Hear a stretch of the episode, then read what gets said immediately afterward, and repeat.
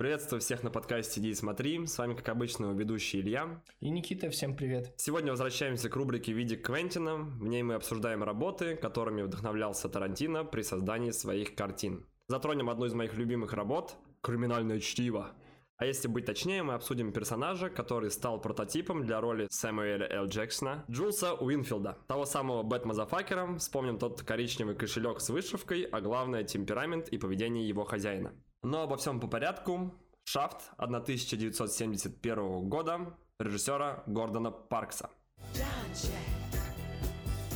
У Гордона в послужном списке не так много работ. Могу отметить только то, что он работал над продолжением. Большая удача Шафта 1972 года. В остальном это очень маленькие локальные работы, у некоторых даже нет совсем оценок на кинопоиске. Собственно, сегодняшний обозреваемый нами фильм является самым успешным в его карьере. Сценаристами в этом фильме выступили Джон Ди Ф. Блэк. Он очень плодотворный ремесленник старого Голливуда, написавший много вестернов, старых криминальных историй. Занимался сериалами «Звездный путь», старым сериалом «Миссия невыполнима», «Ангелами Чарли», «Неприкасаемыми». Все это известные культовые сериалы в Америке. И вместе с ним за сценарием сидел Эрнест Тайдман, который является автором романа «Источника» одноименного. Помимо написания книг, он занимался сценарием известного французского связного и «Бродяги высокогорных равнин». Это один из фильмов Клинта Иствуда. Да-да, того самого. Могу отметить композитора Айзека Хейза, который долгое время еще работал в Голливуде, например, над Южным парком для Звездных врат. Он делал композиции. В этом фильме это его вроде бы единственный Оскар, который он получил за лучшую песню в фильме. Это является как раз открывающая композиция. В главной роли самого Джона Шафта выступил Ричард Раундри. Он имеет огромный послужной список, но, к сожалению, у нас он практически никак не известен. В связи с тем, что он исполняет главную роль в этом фильме, его позовут в ремейк исполнить роль дяди главного героя спустя уже много лет, аж в 2000-х. То есть спустя 29 лет. Примечательно, что первые его работы, благодаря которым он прославился, были сплошь Black Exploitation. Переходим к обсуждению сюжета. Так же, как и обычно, у нас будет завязка, потом мы вас предупредим, будет перебивка и будет основная часть. Как и во всех наших полных обзорах, мы переходим к детальному обсуждению сюжета, но в этот раз он будет довольно-таки скомпонован и, ну, можно сказать, поджат, потому что фильм довольно-таки прост в своем повествовании, да и в целом своей задумкой. Будет завязка, перебивка, мы вас предупредим и полное обсуждение сюжета, если вдруг кто-то из вас боится спойлеров. Подписывайся на наш телеграм-канал и всегда будешь знать, что посмотреть. Ссылка в описании, а мы начинаем. Тут будет вот этот турутушафт и негр, и крутой. Открывающая сцена начинается с того, что нам показывают, как шафт проходится по Нью-Йорку. Просто ходит из стороны в сторону. На самом деле, да, так и есть. В смысле, он по делам идет. Переходит дорогу. Что, по делам? Он э, шел просто себе обувь начистить. По пути он заходит в обувную мастерскую, где ему начищают обувь. Также он пересекается с двумя копами, которые интересуются у него делами среди черных парней. Мол, им доложили, что в Гарлеме началась какая-то возня со стороны криминальных авторитетов и готовится что-то важное. Однако Шафт неохотно идет с ними на контакт и просто как-то отнекивается от них. Мол, он ни о чем таком не слышал. Но он-то знает, в чем дело. Вместе с тем нам приятно подают детали окружающих его персонажей, потому как человек, который начищает ему обувь, предупредил его о том, что Шафта искали двое каких-то бандитов. И при этом приятно, что он подмечает их обувь. То есть он говорит, какая модель, сколько они, скорее всего, стоят, дор- дорогие ли они, и насколько они убраны, именно в плане обуви. Ну да, он замечает то, что одного из них коцка на левом ботинке. Приходя к зданию, в котором расположен его офис, Шафт э, видит, что его в фойе как раз ожидает один из тех парней, который подходит под описание разыскивавших его бандитов. В фешенебельном пальто, рука в кармане. А что в кармане? Правильно, чупа-чупс. Ну а что там еще может быть? Ну мелочь. Ну револьвер какой-нибудь там. Курочка. KFC. Да, да, да, ну, нога чисто в кармане лежит. Шафт это аккуратно подмечает, заходит через заднюю дверь и одним ловким ударом выводит из строя одного из них.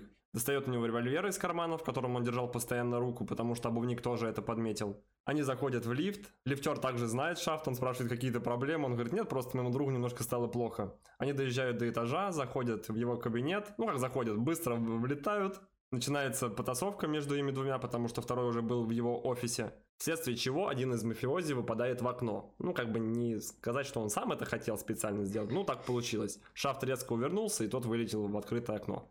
Ну, как в открытое. Он сам его открыл. Далее нас резко перемещают в полицейский участок, Шафта допрашивают, тот же самый полицейский, который пытался выведать у него что-то на улице, про какую-то возню в Гарлеме, но в итоге он ему ничего не сказал. Детектив на него давит, на Шафта говорит то, что я не верю, что человек сам по себе выпал в окно, и это твой друг при том. И он спрашивает, каждый ли твой друг носит оружие, он говорит, мы чернокожие не ходим с пустыми руками. Детективы оба белые, если так, на всякий случай. Детектив в итоге удаляется, лейтенант Вик говорит, мы с ним пообщаемся наедине. Это тот же самый полицейский, с которым они встречались на улице, который у него пытался что-то вынюхать по информации, но, к сожалению, это ничего не дало. В итоге он ему угрожает то, что может лишить его лицензии частного сыщика на 6 месяцев, и он будет просто без работы. Но Шафт не из простых ребят, он говорит, слушай, ты вообще тут как бы это особо не понтуйся, потому что ты что тут хочешь, типа, чернокожим угрожать, все дела. На что лейтенант подносит черную ручку к его лицу и говорит, настолько ты уже черный. Шафт резко находит ответку, подносит чашку с кофе к его лицу, керамически белый, говорит, а ты не такой уж и белый.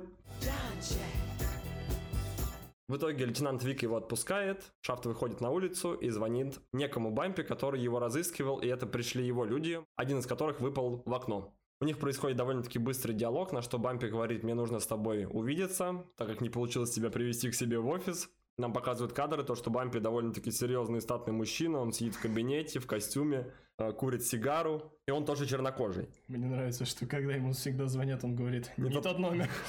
Ну, правильно. Тот. Откуда у тебя номер? Я списал его на стене туалета. Бампи приезжает в офис с еще одним человечком. Они подходят к двери, дверь уже заколочена досками с недавнего происшествия. Они заходят, там никого нет. Его шестерка, ну условно шестерка, охранник говорит, ну не дело вообще, он обордел, мы пришли ко времени, его нет. Если так и будем продолжаться, как бы он вообще в, в край офигеет и будет вести себя не столь подобающе. Но Бампи в целом, как босс мафии гарлемской, довольно-таки спокойно себя ведет.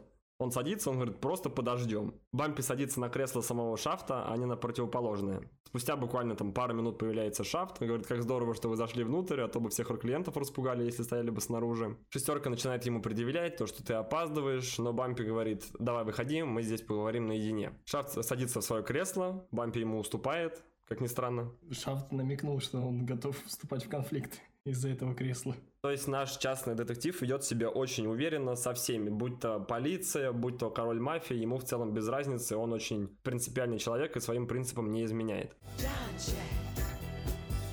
И Бампи начинает ему рассказывать историю о том, то, что он хочет его нанять в качестве частного сыщика, кем он является, частного детектива.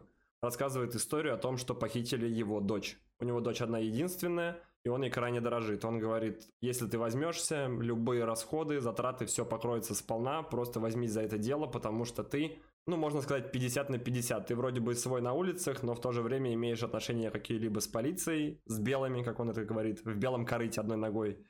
А он как бы в этих делах э, очень далек, и он туда не суется по объективным причинам. На что Шафт назначает свою стоимость и говорит 50 долларов в час, плюс какие-то расходные деньги, которые потребуются, возможно, потребуются. Он говорит, вопросов нет, все будет оплачено и дает ему конверт как первый взнос. На данном этапе заканчивается вступительная часть, так как далее будут довольно-таки кардинальные повороты сюжета. Если кому-то вдруг стало интересно и он захотел посмотреть его, а может быть давно хотел, но боится спойлеров, мы вас предупредили. Ну а мы продолжаем. Первое, чем надо заботиться Джону Шафту, это найти некого Бена Бьюфорда, который, по словам Бампи, причастен к похищению его дочери. Джон начинает обходить весь город, искать места, где мог бы таится этот Бен Бьюфорд, потому что Бен отсутствует у себя дома, и никто не знает, куда он мог скрыться. Находя информатора, он выясняет о том, что Бен затаился в одной квартире вместе со всеми своими друзьями, и у них сегодня как раз намечаются посиделки. Джон прибывает на эту квартиру, где сталкивается с Беном и всей его бандой. У них сначала возникает конфликт, Джону нельзя здесь находиться, он уже чужой среди других черных парней. Однако Джон напоминает о том, что ранее в юности они вместе выживали на улицах. И хоть Бен начинает все это отрицать, мол, эти времена уже давно в прошлом, сейчас все глобально поменялось. Но тут э, к ним в комнату врывается один из, один из людей Бена и сообщает о том, что пришли какие-то люди и начинают прорываться к Бену. Все остальные люди Бена подрываются и намереваются сбежать из здания. Бен собирается убежать вместе с ними, но Джон его останавливает, мол, не поддаваться панике, сбежать вместе с ним другим путем. Что было не зря, так как людей Бьюфорда сразу же в следующей сцене расстреливают на лестнице, по которой они хотели сбежать на крышу. И до этого, когда Шафт к нему пришел, он говорит, если ты не хочешь к себе лишних гостей, поставь одного на задний выход, одного на крышу и одного на лестницу на центральный вход. На что Бен говорит, да я как бы все знаю, но в итоге он потерял всех своих людей, то есть пять человек. На стрельбу съезжается полиция. Бен вместе с Джоном скрываются с места стрельбы, уходя от погони как и полиции, так и преследовавших их других каких-то людей. Их нам не показывают. Джон оставляет Бена на ночлег у своей знакомой, которая сразу устанавливает рамки поведения Бьюфорда в ее квартире, мол, не ругаться, не шуметь и вести себя подобающе, так как у нее еще и маленький ребенок, чтобы он им особо не докучал. Бьюфорд хоть немного и трепыхается, показывает свой характер, но ему очень жестко намекает на то, что он не в том положении, чтобы как-то качать права. Далее Шафт опять встречается с лейтенантом Виком, и Вик ему рассказывает о том, то, что к нам в город съезжаются киллеры. Профессиональные киллеры итальянской мафии, приблизительно около 15 человек, и все они остановились в общем-то и целом в одном отеле. Большинство из них, как он утверждает. Он показывает ему фотографии, Шаф довольно-таки мимолетно на них смотрит, но на некоторых останавливает свое внимание подольше. Все они выглядят на самом деле как типичные итальянцы в плащах, в шляпах, все, естественно, белые. Полицейский утверждает то, что назревает война, потому что Бампи перекрыл кислород путям ну, не столь легальных движений каких-то мафиози. Бизнеса. И, бизнеса, да. И назревает крупная заварушка. Далее наш детектив забирает Бена из детской спальни, которая спал под розовым одеялом, потому что там его разместил его подруга. Говорит то, что нам нужно собрать людей, очень качественных, хороших, без всяких там проблем, чтобы было, которые уже на опыте. На что Бен говорит, да, без проблем, все сделаем в лучшем виде. Они отправляются на встречу к Бампи. Шафт говорит то, что ты меня подставил, можно сказать. Из-за этого у моего товарища убили пять довольно-таки близких ему, даже не то что компаньонов, а друзей. И Шафт предъявляет ему то, что он знал, что его дочь находится у мафии. На что Бампи говорит, да, я знал, но не знал лично у кого, и поэтому именно ты понадобился мне, потому что если бы я знал конкретно, я бы сам решил этот вопрос. Шафт говорит, что так дело не пойдет, нужно будет пересмотреть финансовые издержки. Говорит то, что теперь нужно нам больше денег, он говорит, называй цену, без проблем, все окупится сполна. Бен говорит то, что ты должен нам денег за каждого человека. Он говорит, назови цену. Бен просто стоит такой и думает, говорит, 10 тысяч долларов. И тот такой сидит, говорит, по рукам. Просто сидел на диване, э, развалившись, можно сказать, курил сигару, и, то есть 10 тысяч долларов за каждого, он говорит, вопросов нет. Также Шафт говорит то, что ты должен 50 тысяч долларов за тех, кого уже убили, он говорит, по рукам. Бен просто в шоке, по его лицу читается то, что он готов выложить такие огромные суммы за каждого человека, который, может быть, даже не погибнет, и все будет замечательно. Но в целом он должен будет заплатить и за тех, которые погибли, и за тех, которые, возможно, погибнут, ну, либо тем, кого еще нужно будет вытащить из мест не столь, не столь отдаленных. Потому что он в диалоге утверждает то, что многие из них в тюрьме, и как бы можно было бы им помочь в целом. Далее Шафт возвращается к своему офису, подзывает какого-то бродягу, скорее всего, он его знает, дает свои ключи от офиса и говорит, нужно будет включить свет буквально на пару минут. Тот говорит, да, без проблем, он дает ему 20 долларов. За двадцатку, как говорится, у нас информация покупается, и много что можно сделать за 20 долларов в целом. Шафт заходит в местный бар, который стоит буквально напротив здания, где находится его офис. Подходит к бармену, бармен тоже его знает. Он говорит, о, Шафт, привет, классный прикид. А он ходит все время довольно-таки стильно одет, в коричневых оттенках, водолазочка, брюки, туфли, коричневая черная куртка, либо коричневый плащ. Серьезный мужчина.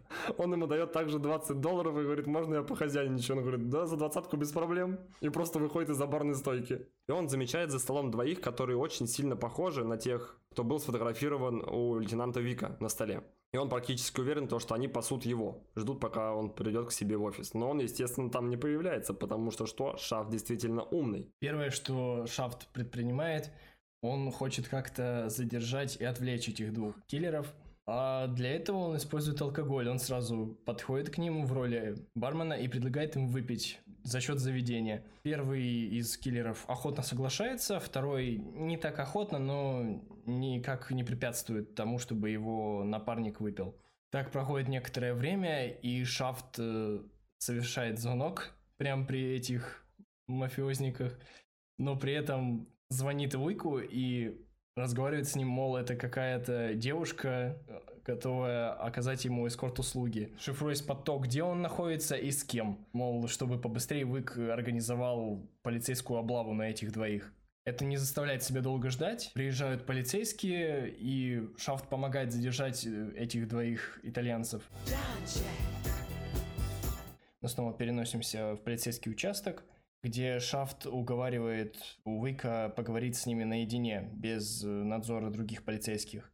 И он таким образом узнает у них информацию о месте, где можно будет переговорить дальнейшие детали по похищенной дочери Бампи, то есть он им говорит, я должен лично сам удостовериться, что она жива и в порядке. Договариваясь с этими мафиози о встрече, Шафт собирает всю команду, которую подготовил ему Бьюфорд, и расставляет их по позициям, чтобы они были готовы в случае чего помочь ему.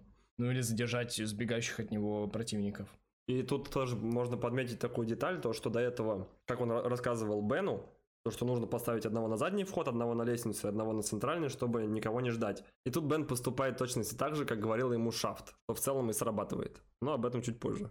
Приходя на место, Джон проходит в здание, где его ожидают в одиночку, но при этом захватывая одного из мафиози в заложники, представляя ему к затылку пистолет, он заставляет его привести в комнату, где находится дочка Бампи.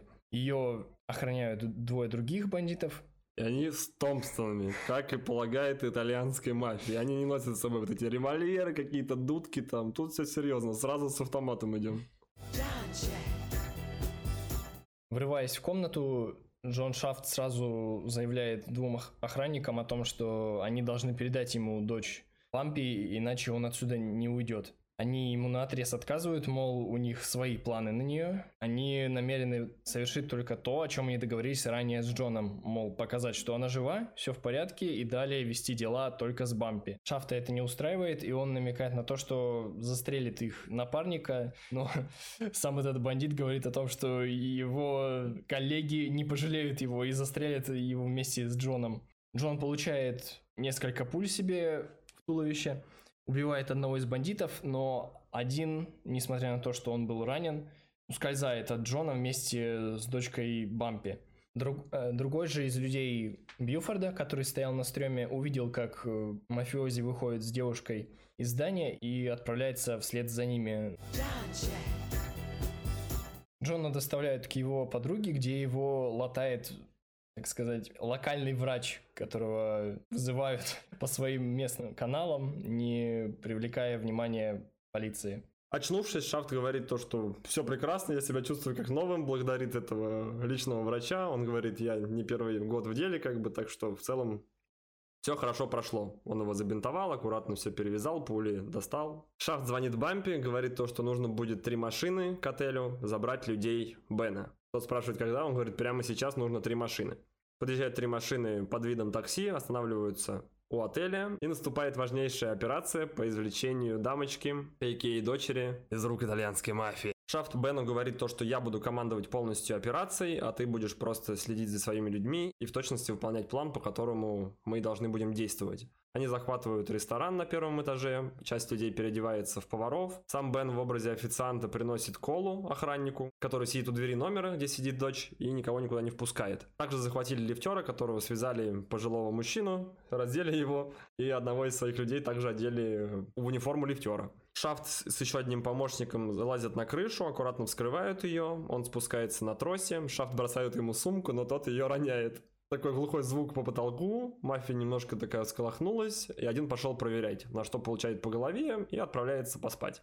Сплоченными действиями всей команды удается забрать девушку, только один из людей Бена получает ранение, его аккуратно выносят, они садятся в такси и все быстренько и аккуратненько уезжают, положив всех итальянских киллеров и выполнив задание. Шафт удаляется быстрым шагом из отеля, подходит к будке, стоящей напротив телефона, и звонит Вику и говорит то, что я раскрыл дело. Вика ему говорит, так закрой. Он говорит, не могу, все, теперь твоя работа. И на этом в целом фильм заканчивается на такой довольно-таки положительной ноте. Шафт, брутальный, серьезный дядька, завершил свою миссию. Ну и в целом Бампи его не должен убить, а только похвалить. И расплатиться со всеми теми, кто участвовал в операции. Блин, прикинь, сколько он денег должен. Там человек 10 было точно. Ну а теперь немного поговорим о наших впечатлениях и проведем какие-то параллели с криминальным чтивом.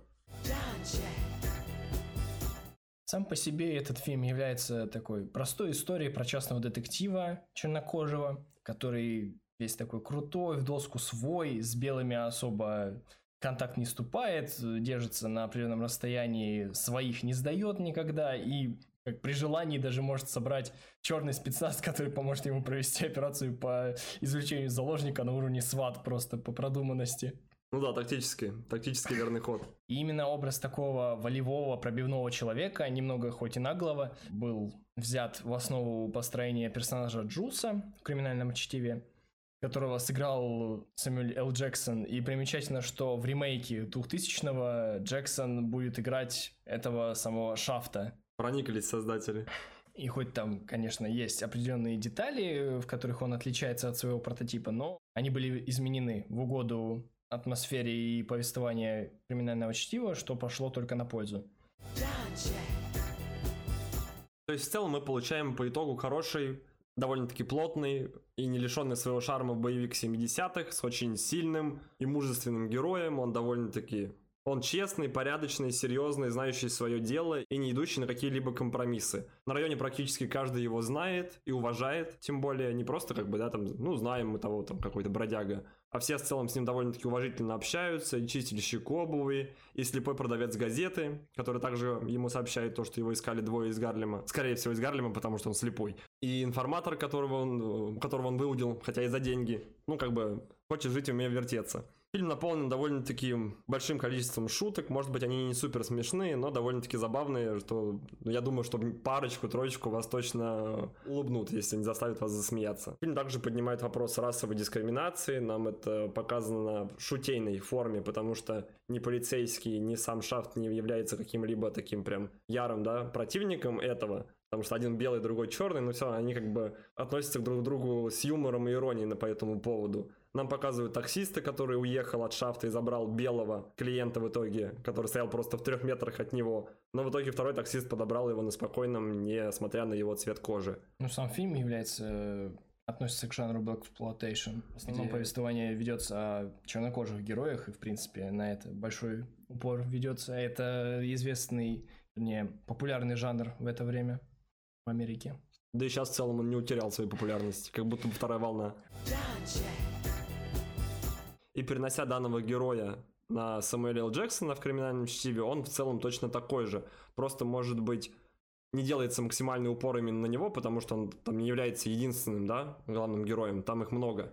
И поэтому, может быть, он чуть меньше раскрыт, но в целом, с точки зрения их диалогов, его монологов и том, как он себя ведет и мыслит даже в тех самых, казалось бы, супер странных ситуациях, да, когда они там человека случайно застрелили, в автомобиле, и он говорит, так, все спокойно, сейчас мы поедем по делам, там сделаем, тут у меня есть друг. Он ведет себя так же хладнокровно, уверенно, он знает свое дело, и он знает то, что он в нем хорош. Мы в этот раз решили обойтись только одним фильмом, потому как если мы как-то будем пытаться выделить только два значимых фильма, которыми вдохновлялся Тарантино при создании, у нас ничего не выйдет, так как этот фильм является просто кон- концентратом всего того, что нравится Тарантино в фильмах, только как-то хоть подвязанными к тематике криминала. Здесь у нас и похищение маньяком, боксерские матчи договорные – романтический поход в кафе, похищение человека в багажнике, киллеры, приходящие к должникам. При этом всем сам фильм напрямую имеет в себе более сотни отсылок на другие произведения из э, культуры Америки, включая прошлые фильмы Квентина Тарантино, это «Настоящая любовь» и «Бешеные псы». И благодаря вот этому всему сплетению, которое Тарантино попытался экранизировать с помощью своих витиеватых диалогов, при этом очень неинтересных, построенной и связанной истории, которая постоянно тебя как-то цепляет, она при этом устойчива, нет никаких дыр, все друг к другу подвязано. Получился фильм, который нравится практически каждому человеку, потому что несколько разных историй, и каждая кому-то по-своему больше всего понравится, но в итоге будет просмотрен весь фильм. Ну да, я одного человека встречал, который сказал, что криминальное чтиво скучно, и больше я с ним не общаюсь. Фильм удостоился внимания не только со стороны зрителей, но и со стороны критиков и других более элитных зрителей, так сказать, гурманов. То есть э, он получил множество наград на кинофестивалях в Каннах, он получил Глобус, он получил Оскар, две премии MTV, и Британская Академия его удостоила нескольких наград, включая лучшую мужскую роль второго плана для Сэмюэля Л. Джексона. И даже ухватил Сатурн. В итоге имеем криминальном чтиве. Скроенный сценарий, завораживающие диалоги, интересные истории и продуманные персонажи, которые в свою глубину, за которыми интересно следить. И, наверное, это все, что нужно для хорошего фильма.